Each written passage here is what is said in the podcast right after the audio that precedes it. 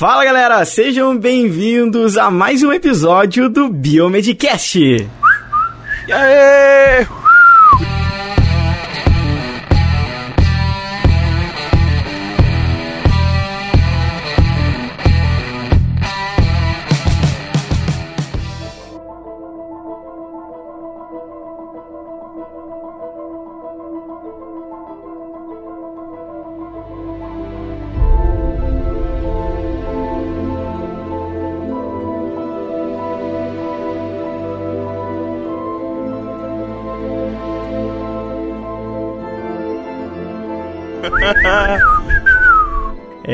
Estamos de volta, queridos ouvintes. De volta, né?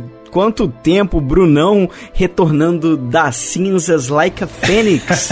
Seja bem-vindo de volta, Bruno. Opa, é nóis. nós na fita. É, e aí também temos aqui o meu querido professor Rogério. Roger, tudo bem? Opa, tamo aí, animado. Vamos, vamos botar essa porra pra funcionar. e, onde, e, onde é que está nosso querido futuro papai? Não está aqui, não está presente.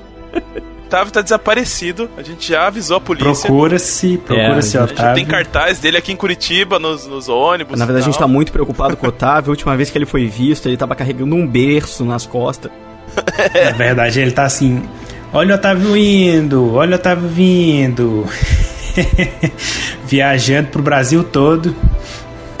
Saco de fralda nas costas, né? Cara, o Otávio acho que ele já conheceu, sei lá, todo o Brasil nesses últimos meses aí que ele tá num novo cargo lá no DB aí, né, viajando Brasil. Viajando. É, e agora, né, quem, pra quem não sabe, o Otávio daqui a pouco vai ser papai, estamos todos muito animados, vamos ter mais um integrante do Biomedcast daqui a pouco pra atrapalhar as gravações, né, quero ver o, o Otávio. Olá, gente do Biomedcast! Antes era o Miguelzinho, né, lá, o sobrinho dele. É mesmo, né? E vocês sabem o que, que o filho do Otávio, né, vai falar, né? Primeira palavra dele, né? Vão ser duas. Fala, galera! Biomateriais. cara, um Otávio já faz barulho. Imagina dois, é, cara. Meu Deus. Meu Deus. É, não. é, mas o Otávio, né, gente? O Otávio ele realmente tá bem ocupado. Todos nós estamos muito ocupados. O Bruno nem ia conseguir participar hoje, mas né, estamos aqui reunidos para fazer esse programa para vocês. Dói demais quando era para ser dia de Biomedcast e aí o episódio não é lançado.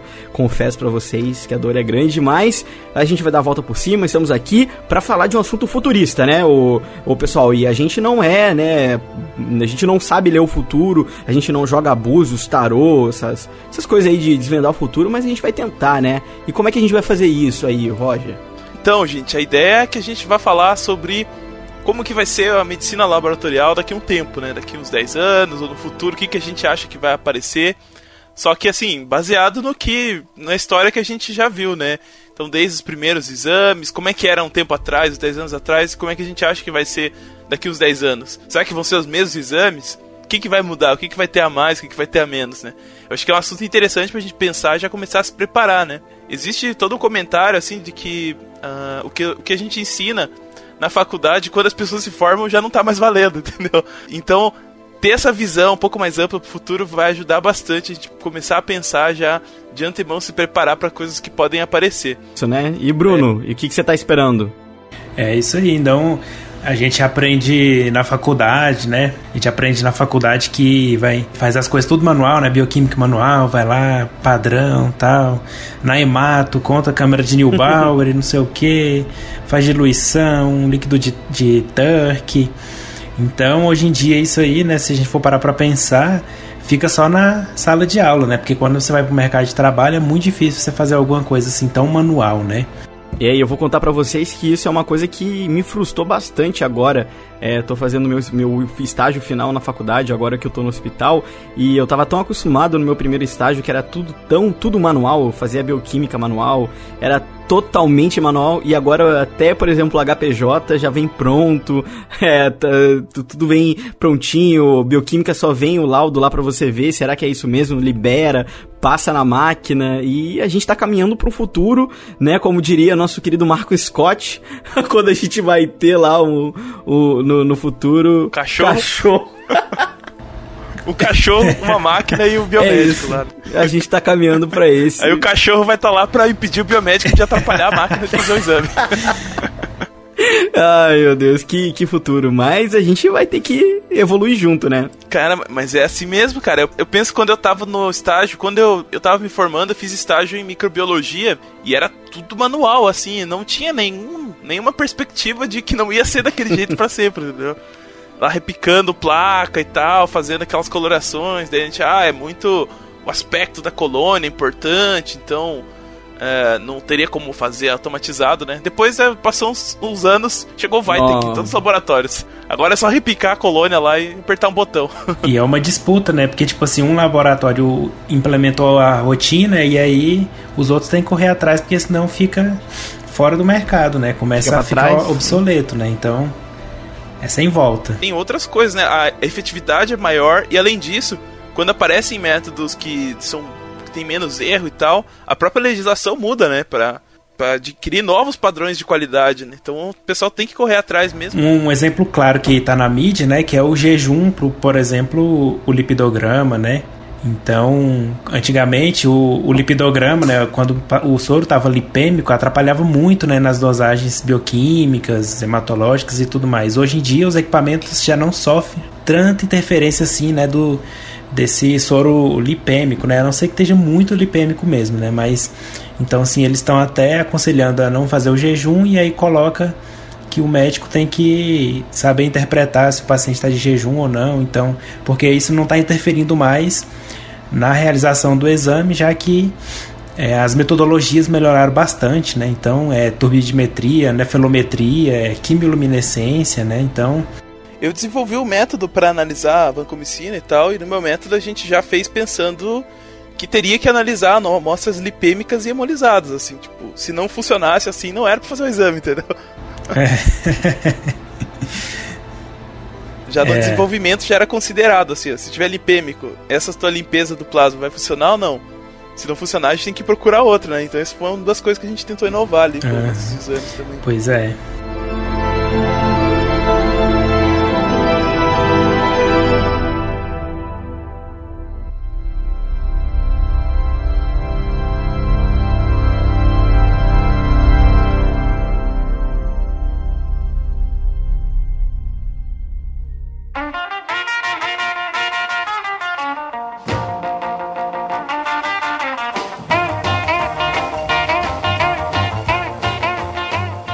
Vamos entrando já nessa, nessa discussão, né, do, do futuro. De começo, assim, né, vamos, vamos ter um, esse pontapé inicial, a gente deu essa introdução, mas vamos começar a pensar no...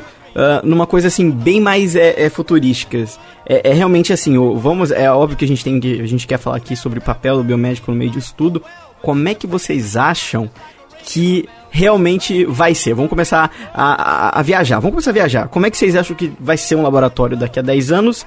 E aí depois a gente começa a entender como é que nós, como profissionais biomédicos, será que seremos ainda biomédicos? O nome da nossa profissão no futuro vai saber, sei lá, né?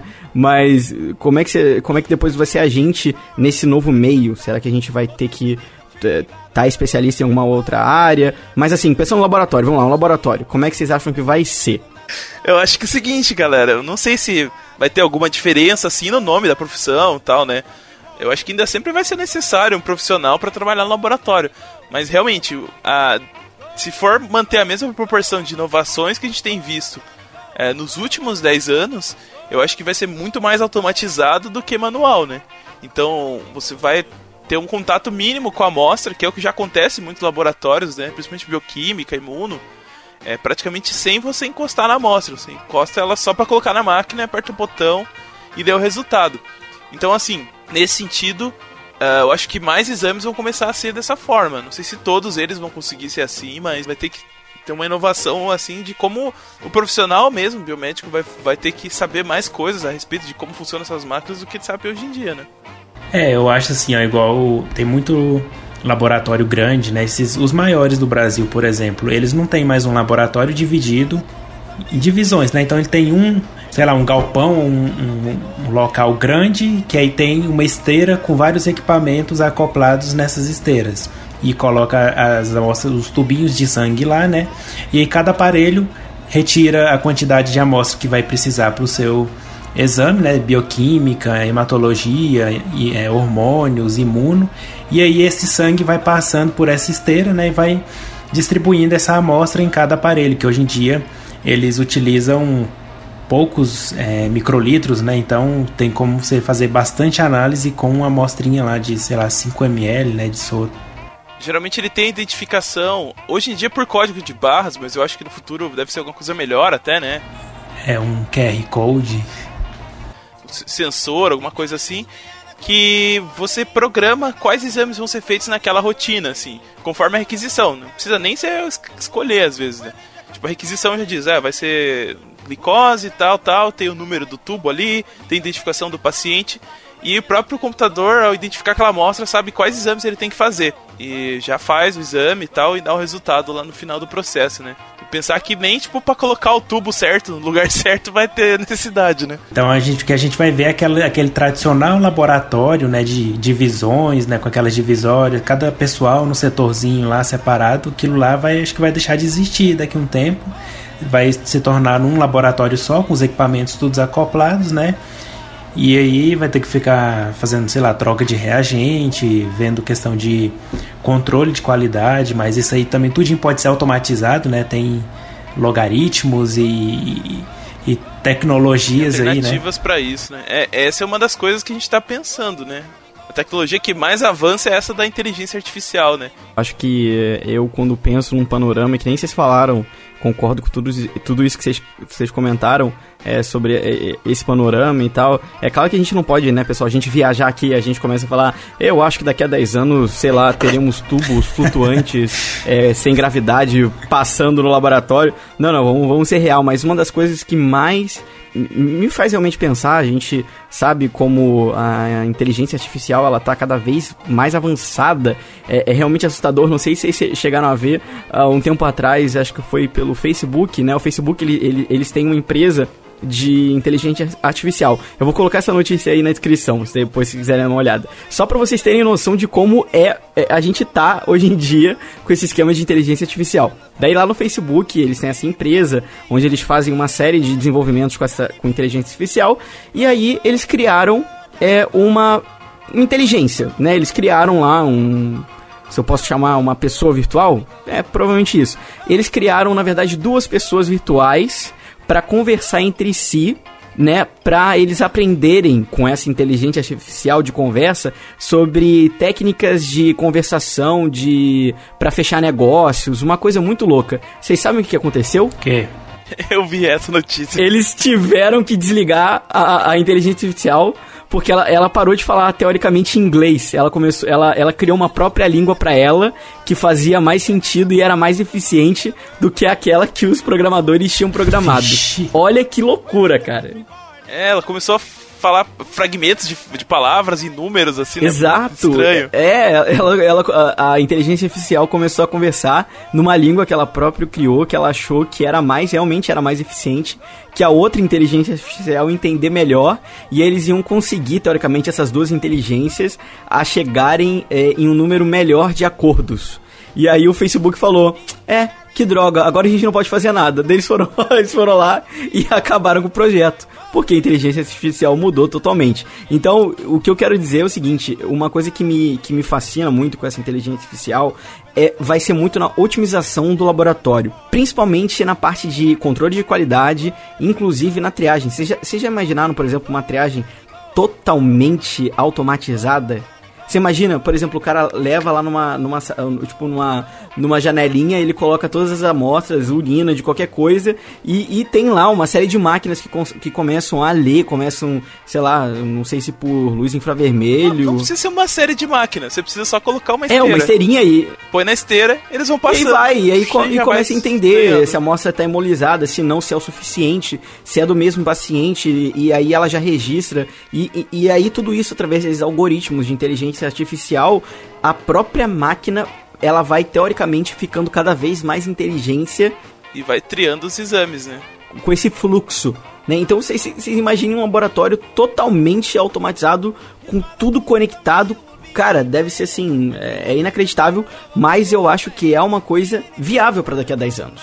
Cara, hoje em dia a gente já tem algoritmo de reconhecimento de padrões de imagem que eles analisam, por exemplo, uma imagem tipo uma tomografia, Uhum. um ultrassom, e eles encontram os padrões de doença e de saúde com eficiência quase maior do que do médico que tá treinado. Então ele pega o resultado e já tá lá as coisas que é pra ele olhar, assim, tipo, ó, isso aqui tá normal, tal coisa. E assim, não sei se vocês têm experiência com exame de imagem, é muito complicado um exame de imagem, cara. Ele é, tipo, é muito detalhe, assim, e depende da, da situação como que vai aparecer o tecido, né? E até nesse sentido já tem, assim, esses. É, aju- justa- juntando a parte de inteligência artificial com o reconhecimento de padrões pra s- achar esse tipo de coisa. Agora imagine eles achando erros em tubo de, de, de exame, de volume, de hemólise, tudo é possível, né? É. É, uma coisa acho que também que preocupa é a questão de segurança, né? Porque tá, você criou uma inteligência artificial, ela tá fazendo lá, e aí, sei lá, começa a, pegar esses dados aí, né? Meio que cria uma vida própria, né? Entre aspas. Então eu, eu já até assisti um, um filme, né? Que era tinham criado lá uma inteligência artificial tão, tão inteligente, né, que, que ela criou vida própria e comandava o mundo, né, porque, é, tipo assim, não, não considerava mais o ser humano um perfeito e aí queria eliminar o ser humano, então acabou dominando o mundo por causa disso, né, então eu acho que tem essas possibilidades também, né, igual esse essas duas pessoas artificiais que foram criadas que começaram a desenvolver outra linguagem, né? Isso aí pode acontecer. E aí Uhum. tem também a questão do, do hacking, né? Que a pessoa pode.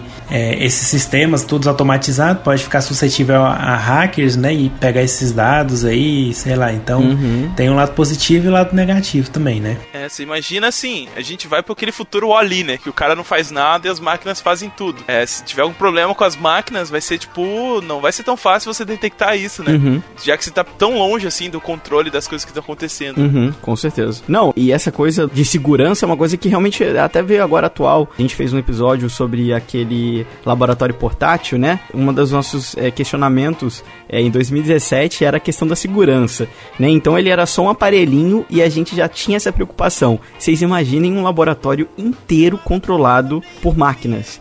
E, e aí eu deixo. Quem aqui já assistiu aquele filme Watchmen? Já assistiram?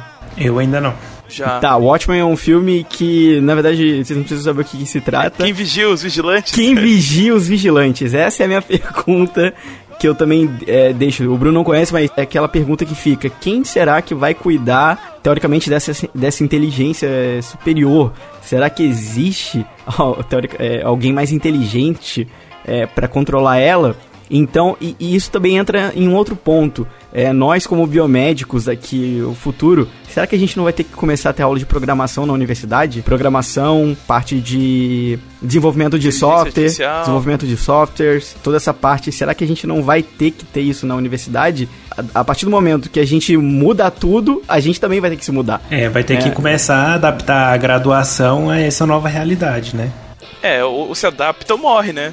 Com certeza. E será que as pessoas vão estar dispostas a isso? Fica a pergunta. É, aí não é fácil, né? Aí eu acho que a- até o perfil do, do aluno vai mudar, né? Então, você não tem que ter interessado só na área da saúde, né? Você tem que gostar de, de informática, de programação, né? De, de matemática, de, de- dessas É. linguagens diferentes, né? Então, acaba que muda.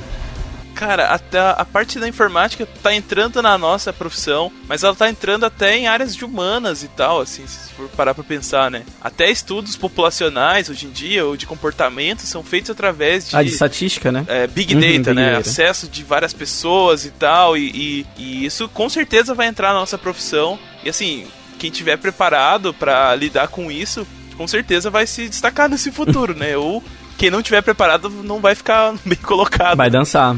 É, e- é uma coisa a se Não, pensar. é a se pensar também e vai ter a- aquela grande questão. É, hoje em dia a gente fala assim.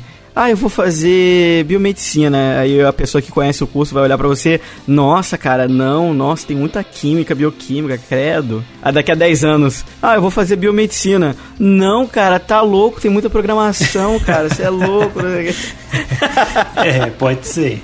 Então, os problemas também é, vão mudar, mas, mas, eu acho que isso também serve até de um, um pouco de alerta. Claro que a gente, a gente tá uh, levando isso com a maior descontração possível, mas se você está escutando a gente uh, e você é um biomédico e tal, uma coisa que a gente tem que ter é que a gente tem que ter uma mente bem aberta para mudanças uh, desse tipo, porque vai mudar é inevitável, não tem como controlar. É, a tecnologia é algo que avança todo dia mais, né? Uma área boa aí também, né? Acho que é a bioinformática, né? É, a bioinformática bastante. Que você tem que pegar toda essa informação genética que é feita, né, no fazer sequenciamento, de análise genética e tal, e tem que ter um profissional lá para fazer a análise, né, pegar aquelas letrinhas e traduzir em alguma informação. E não é todo mundo que sabe isso, né, porque tem que ter um um conhecimento tanto na parte de informática como na parte de biologia, né? E geralmente o que, que a gente tem? Profissional ou na parte de tecnologia que não sabe nada de biologia, ou na parte de biologia que não sabe nada de tecnologia, né? Então, uhum. tanto que uhum. existe algumas, algumas pós-graduações, mestrado, doutorado nessa área, né? Mas é, ainda acho que muito pouco, né? Pelo avanço que vai vir pela frente. Então fica aí um, uma dica, né? Quem sabe a bioinformática pode ser daqui um dia as análises clínicas da biomedicina, né? Caramba, já imaginou, cara?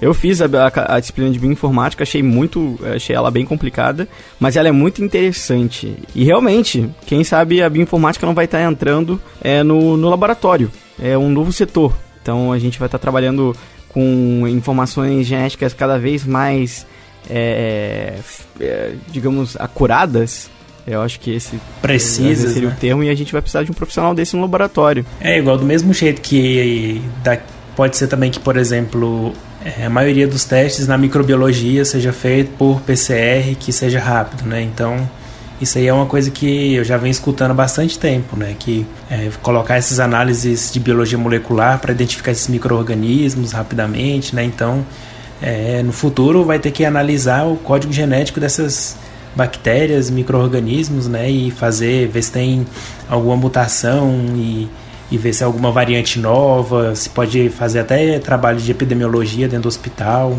Uhum. E, é, cada vez mais esses tratamentos é, mais avançados, é, criados é, para uma pessoa só, né, com através da genética dela. Então, você imagina, é, se isso já está acontecendo agora, né, essa parte de, de tratamento que é, é, faz meio que um sequenciamento é para ver como é que como é que é o perfil genético dessa pessoa para tal é, tipo de fármaco. Então no futuro aqui isso aí vai ser normal. Vai ser normal. Ah, vamos ver o tratamento que a gente vai dar nele, faz aí o sequenciamento, vamos fazer uma análise, vamos ver é, que, qual, como é que é essa pessoa é, geneticamente falando, né? Então isso vai acontecer. É, inclusive eu sei até de, de nutricionistas que tem, fazem análise genética dos pacientes e aí oh. com base na, no perfil genético deles, é aí que eles vão passar uma dieta, né, um, uma alimentação baseado na genética. Então vê lá, o, analisa os genes que tem, é, sei lá, propensão para diabetes ou é, resistência insulínica e todas essas partes de que alteram né, a alimentação e tudo. Então eles têm lá os genes envolvidos. É, tá, isso é hoje em dia, né? Imagina daqui 10 anos. Uma coisa que eu acho que vai mudar, cara, nos exames laboratoriais é o resultado do exame, cara. É. Como que o resultado do exame chega pro paciente e quais informações vêm nesse resultado, cara. Porque imagina assim, cara, é, para que a gente tenha toda essa aquisição de tecnologia, assim, dizer que, tá, vai informatizar os exames, eles já são informatizados na maior parte dos laboratórios, assim. Se um uhum. hacker entrar num sistema do laboratório clínico, ele pode alterar todos os resultados de todos os exames, cara. Porque, assim, 100% sistematizado, online e tal.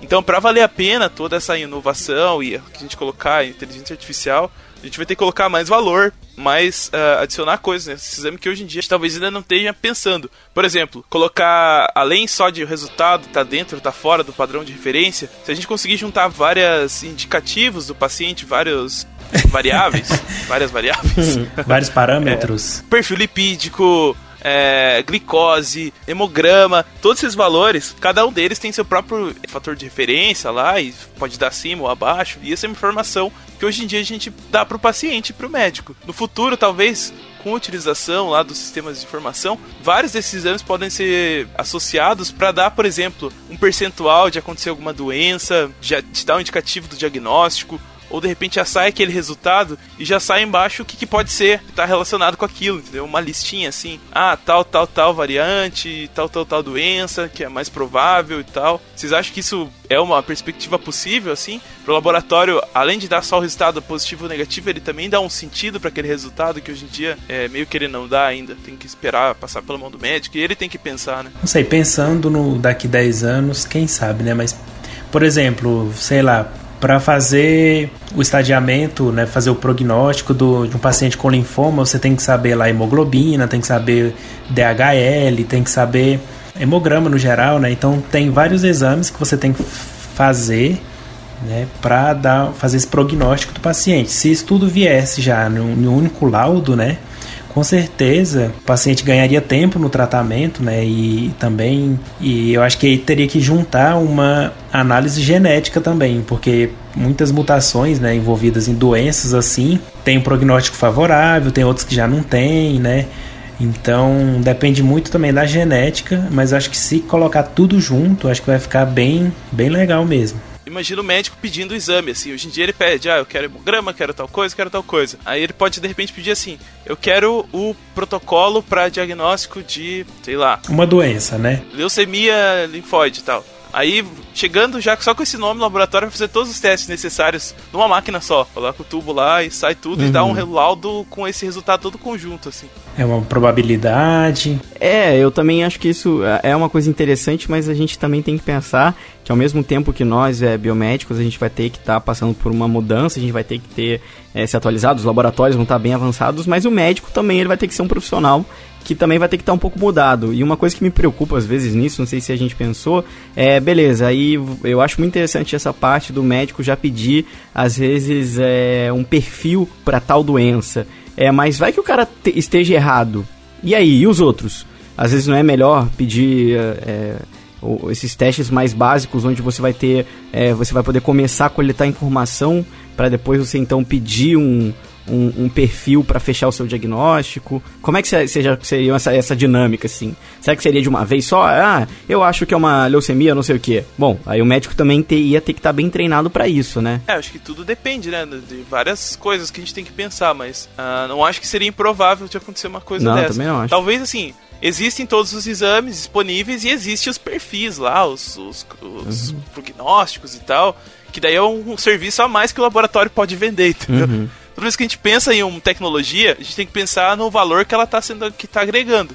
Então, assim, serviço de triagem feito em máquina, tá, ele pode agregar valor se ele for melhor do que os seres humanos fazendo isso, né? Se for mais barato ter uma máquina para fazer isso, se ela for mais eficiente do que você contratar lá cinco ou seis pessoas para ficarem fazendo esse trabalho. Então, às vezes a gente tem que pensar na tecnologia que realmente é disruptiva, que ela realmente altera o status comum, assim, ela tem que ter alguma coisa a mais, né? Isso que talvez a gente, quem, quem tem que pensar no futuro, quem for o primeiro a chegar a desenvolver uma coisa dessas, acho que vai estar tá dando um passo cada vez maior pro futuro, né? Vai juntar todas essas coisas, né? Então, assim, não acho que a existência de uma coisa dessa poderia ia eliminar a necessidade dos exames básicos, mas acho que talvez a gente consiga dar mais sentido, dar mais informação e vender mais coisas junto com aquele resultado, Verdade. né?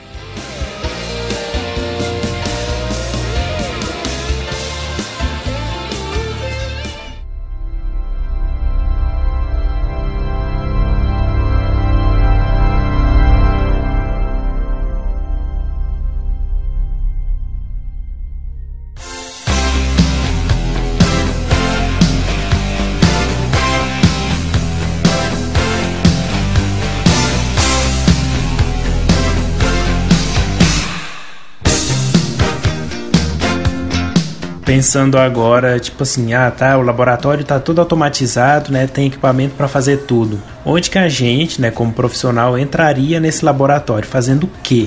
Ah, eu acho que servindo um cafezinho. Você tá louco, velho? tá doidão?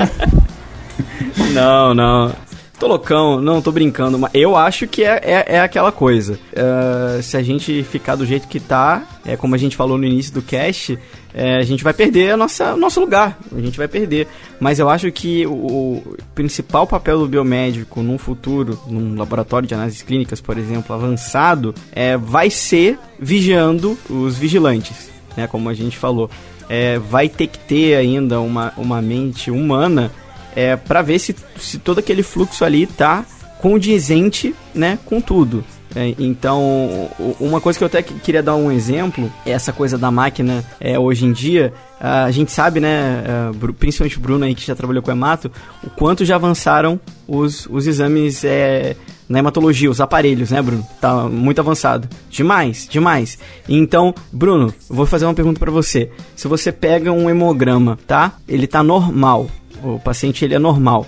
A máquina tá com o controle tudo certinho, não deu nenhum problema o que, que você faz? Se for um equipamento bom, que faz, sei lá, duas metodologias. Bom, bom, top, o melhor, tudo, melhor. Não, top se não tiver nenhum aviso, nenhum flag, tá tudo normal, libera sem fazer lâminas, sem sombra de dúvidas, né? Cara, hoje em dia é assim mesmo, cara. Você, você tem uma demanda, assim, um profissional biomédico cuida de um setor enorme que faz um milhão de exames, cara. Não tem como é. você ver todos um por um, cara. Por isso que tem aí a tecnologia, né? Eu também. Eu, eu confiaria no, na máquina, ela estando com todos os controles, é uma máquina top.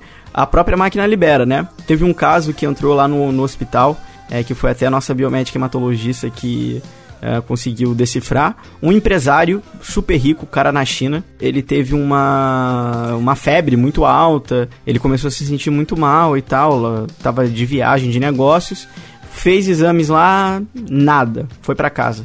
Continuou com febre, voltou pro Brasil.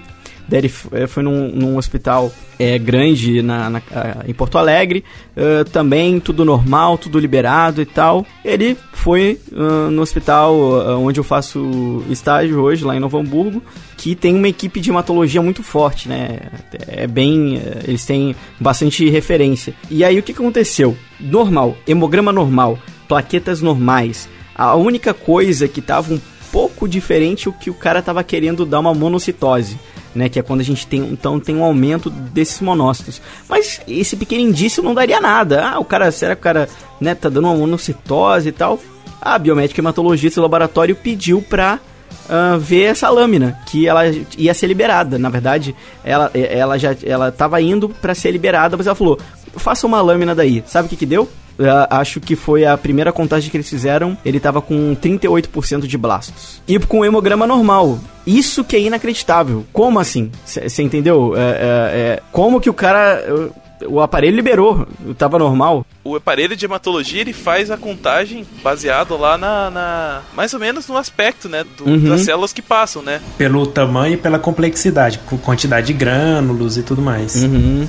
Então ele, ele não vê o desenho exato de como é a, a cada célula, uhum. né? Hoje em dia ele não vê. Mas isso lá no HC era muito comum. E você vê, né, na, na China, que realmente é muito avançado, é, como é que também não, não fizeram a lâmina do cara e não viram?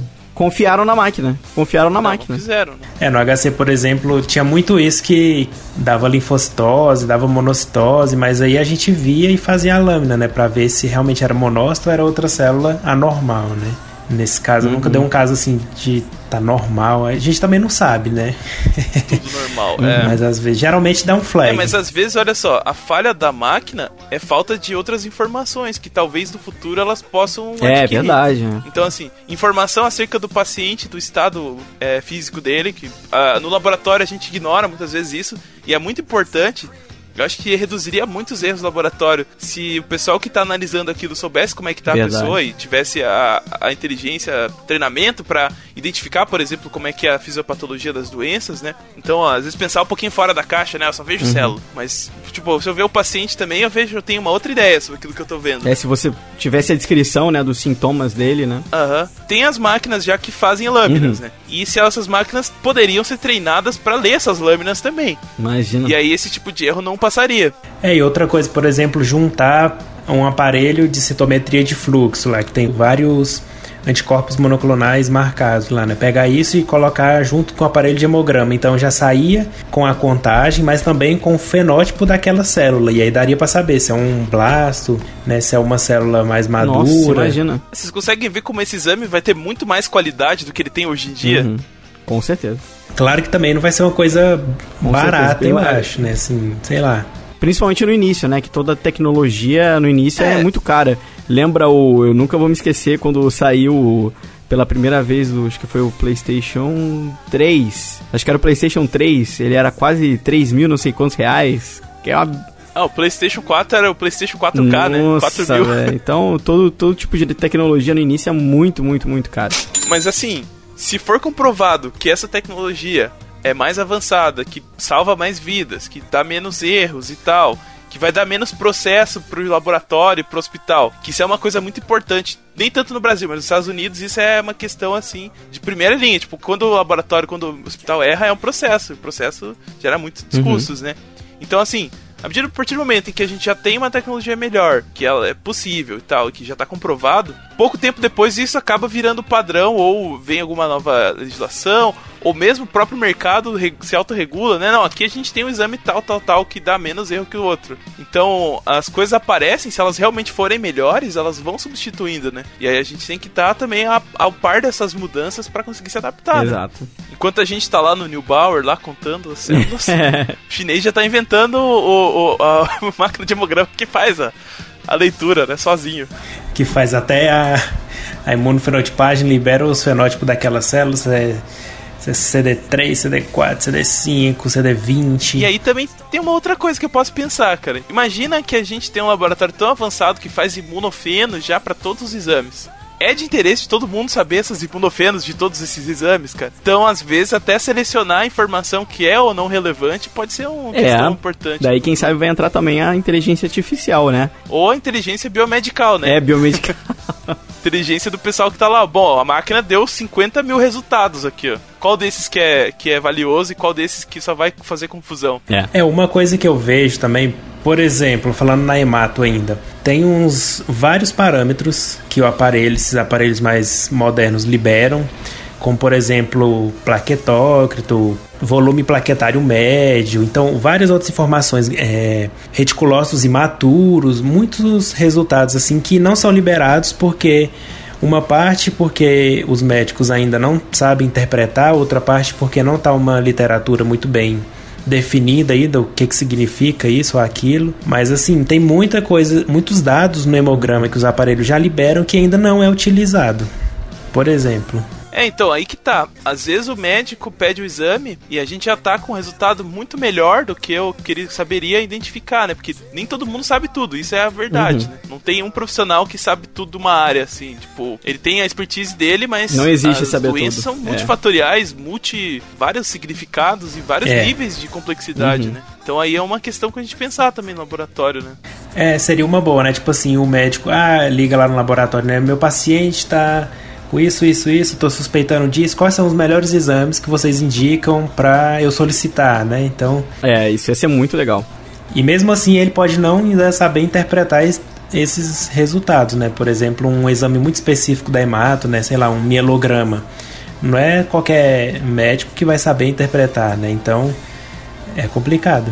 É, então aí- a gente vê a necessidade, de repente, da gente formar biomédico e tal, que sabe mais do que ele saberia hoje em dia, né? Mas que ele tenha um conhecimento ali, ao, par dele complementar o conhecimento do médico, o conhecimento do, do farmacêutico, dos outros profissionais do qual que ele vai trabalhar, né? É, e aí eu acho importante, pelo menos, é tipo assim, a pessoa, né, o profissional ter um, um curso de idiomas, né, um inglês pelo menos, e um curso de informática de médio para avançado, né? Porque não tem como ficar sem isso. Hoje em dia já não tem como, imagina Ah, daqui dúvida. 10 anos, né? E matemática É. também, provavelmente vai pegar. Matemática vai, vai entrar também na, na jogada, né? Porque você, pra você entender como funciona o computador, como funciona uma programação, cara, você tem que ter uma noção, pelo menos básica, das funções da matemática utilizadas na informática, né? Então aí já entra uma outra lacuna que talvez a gente tenha que começar a pensar nos nossos cursos aí de preencher, né? E eu acho que outra coisa importante também é mudar a graduação, porque hoje em dia tem um choque muito grande. Você aprende tudo de um jeito na, gra- na graduação, né, na faculdade, só que quando você chega no mercado já está tudo muito avançado, né? Então você tinha que ter Nossa, a faculdade tá uns 20, 30 anos atrás, né? Então você tinha que ter na faculdade já aparelhos, né, que não é a realidade da maioria. Muita gente ainda aprende tudo manual. Tá? Aí, aí tem aquela desculpa, né, que toda faculdade pode dar. Ah, mas e aí se o aparelho quebrar, você não vai dar conta de fazer manual? Não, a gente chama É. o, o assessor científico, tem que resolver rápido, porque não tem como confiar no resultado manual hoje em dia. O resultado manual vai estar ficando obsoleto, né? Essa é uma questão também, né? É, não, não tem como confiar. Mesmo que você dê conta de fazer, você não vai comparar uma contagem manual que conta 100 células. Cara, vai fazer um- uma enzima. Hoje em dia, cara, manual, no espectrofotômetro. Não tem como, cara. Deus me livre, que eu não confio nunca no resultado do espectrofotômetro. É muita tristeza, cara, que é quando é teste cinético, daí você tem que colocar, esperar um minuto não sei quanto, e você pode errar pra 10 pra cima, 5 pra baixo, sei lá, uma. Não, não dá, não, não dá pra confiar, de verdade. Para o laboratório, é melhor parar do que eu acho fazer manual. Ah, Você vai liberar ali um resultado impreciso. É, não tem precisão, né? Então, e ainda vai variar de pessoa para pessoa. Ah, uma pessoa tem uma técnica diferente de fazer, outra tem outra, de pipetar, de contar, de, por exemplo, classificar uma célula. Não, essa, eu acho que essa célula é o linfócito, o outro, não, eu acho que isso aqui é um prolinfócito, né? Então, É, principalmente na- na- nessas alterações, né? Que a gente pode, ah, é um bastão, é um meta. Um pode ver que é um bastão, outro pode ver que é um meta. E aí vai. é, vai. tem gente, ah, é um mielo, melócito, ou então é um meta, né? Então tem muito variação, né, individual assim. Então, é complicado.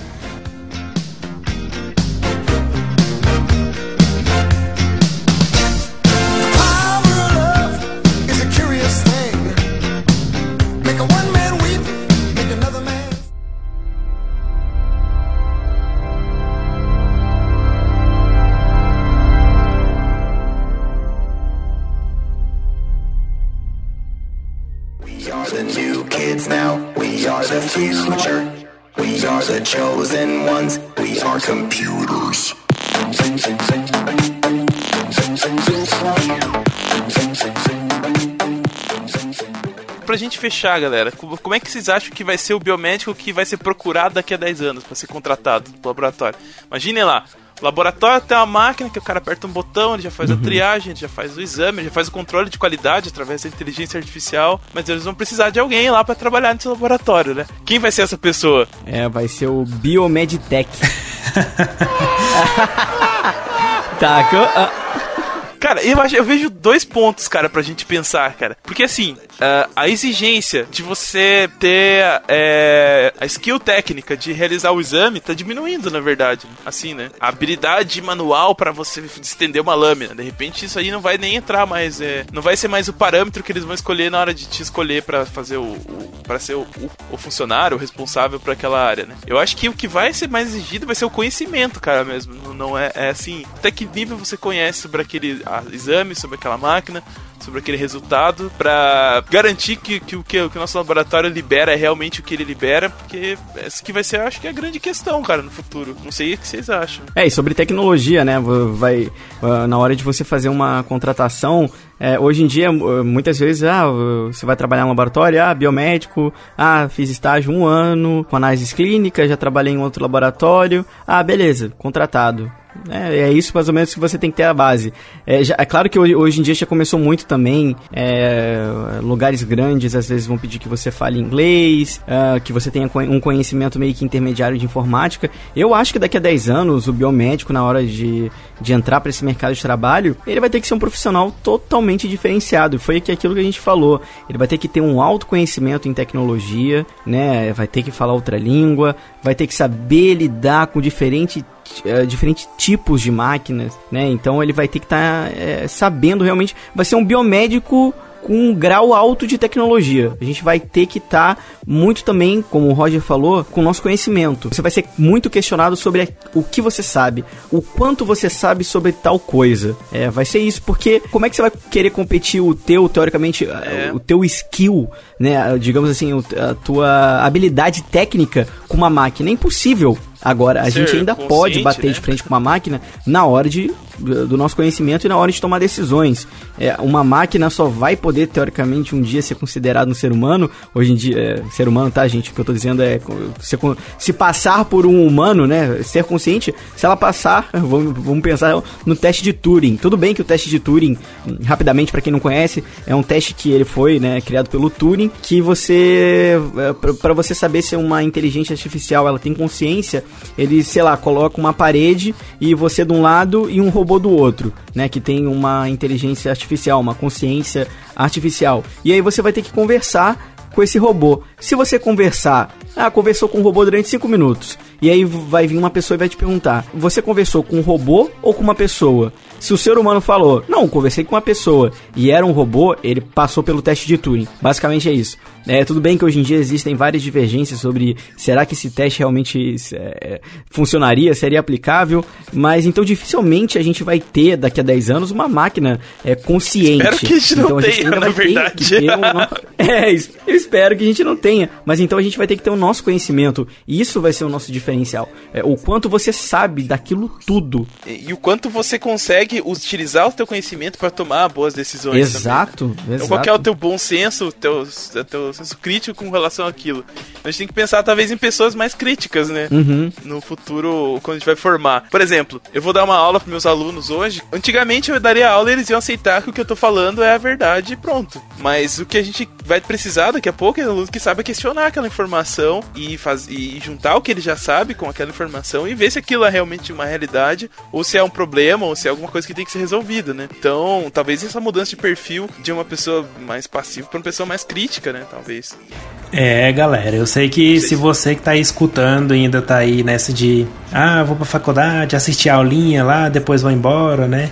Eu acho que é bom você, bom você ficar atento aí, ligar um clique aí na cabeça, porque tem que começar a correr atrás, né? Porque senão, daqui a um tempo, você vai ficar pra trás, né? Última coisa, só pra gente fechar. A gente falou muito sobre como que vai ser o laboratório no futuro. Mas talvez a mudança do laboratório venha da mudança das pessoas. E se no futuro a gente tiver, sei lá, órgãos artificiais ou próteses e tal.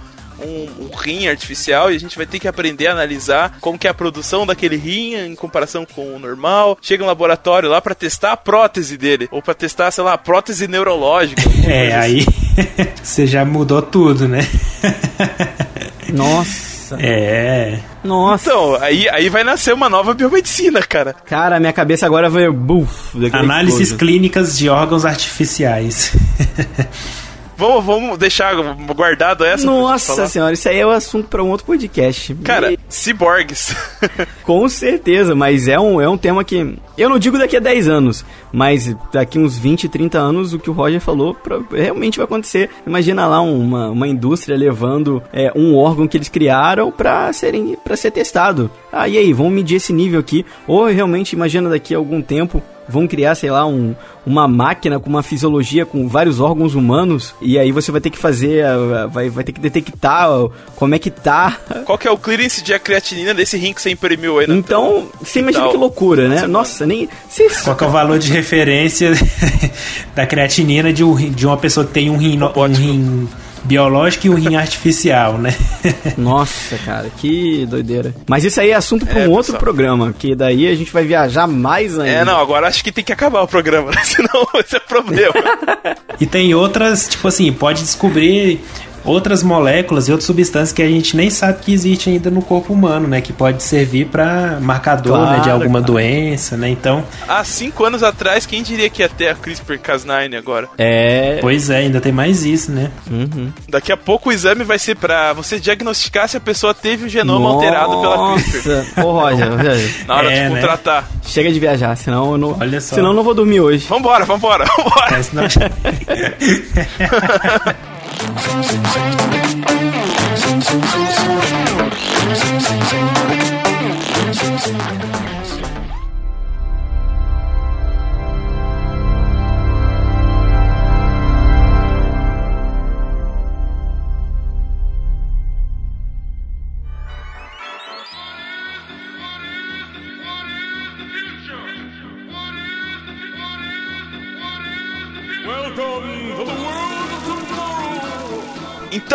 Pessoal que tá ouvindo o Biomedcast, vou repetir agora. Deixa sua contribuição aí, o que, que você acha que a gente esqueceu de falar, ou que coisa diferente que, que você acha que vai ter daqui a um tempo que a gente vai ter que se adaptar. Daqui a 10, daqui a 20, daqui a 30 anos, né? Vamos fazer essa discussão continuar aí. Quem sabe no próximo Biomedcast aí de futurologia. a gente traz a tua contribuição É. num contexto ainda mais avançado, né? É, deixa aí nos comentários o seu panorama, o que, que você acha que vai estar acontecendo daqui a um tempo. A gente falou muito de análises clínicas e laboratório, né? Mas tem, por exemplo, circulação extracorpórea, que vai avançar bastante, né? Então tem outras áreas que a gente atualmente atua e pode surgir outras habilitações que a gente ainda não tem, né? Voltado para essa, essa, essas mudanças do futuro. Você imagina, biomédico especialista em inteligência artificial médica. É. Eu acho que pode acontecer. Não tá tão longe assim, cara. Não tá, então deixa aqui, pessoal, nos comentários. A gente espera que vocês tenham gostado. Todas as redes sociais possíveis do Biomedcast. Eu não vou ficar aqui repetindo, ah, arroba Biomedcast. Tá tudo aí no post, é só vocês irem lá, seguir a gente. Tem nosso e-mail aí de contato, contato arroba biomedcast.com pra você enviar a sua Se dúvida. quiser mandar um pacote de fralda pro, pro, É. pro Otávio, é uma boa também. Manda e-mail pra gente, a gente aceita. É, manda, manda e-mail que a gente um manda pra casa do fralda. Otávio. Ó, pacote de fralda, mamadeira. É, É, mas- leite em pó. mamadeira, chupeta, Ah, é, leite. Não, não, acho que ainda não vai precisar. vai, Leite em pó. vai, vai mamar Fralda. ainda bastante aí no leite materno. É, já pode fazer estoque. Mas é, é fralda, bastante fralda. Já, já faz o estoque. Já faz o estoque quando ele crescer. É mais efe- efetivamente fralda é mais importante. Roupinha também, né? Mandar lá. Faça um agrado aí pro Otávio. Então tá, foi muito legal. Adorei esse papo. Adoro viajar na maionese, assim. Muito bom. Bom demais a gente estar de é volta. bom demais. E voltaremos logo. É, a cada 15 dias estamos aqui. Encontro marcado com vocês, queridos ouvintes. Valeu, gente. Um abraço. Tchau, tchau. Falou, galera. Abraço. Valeu, pessoal. Tchau. Tchau, tchau. Uau!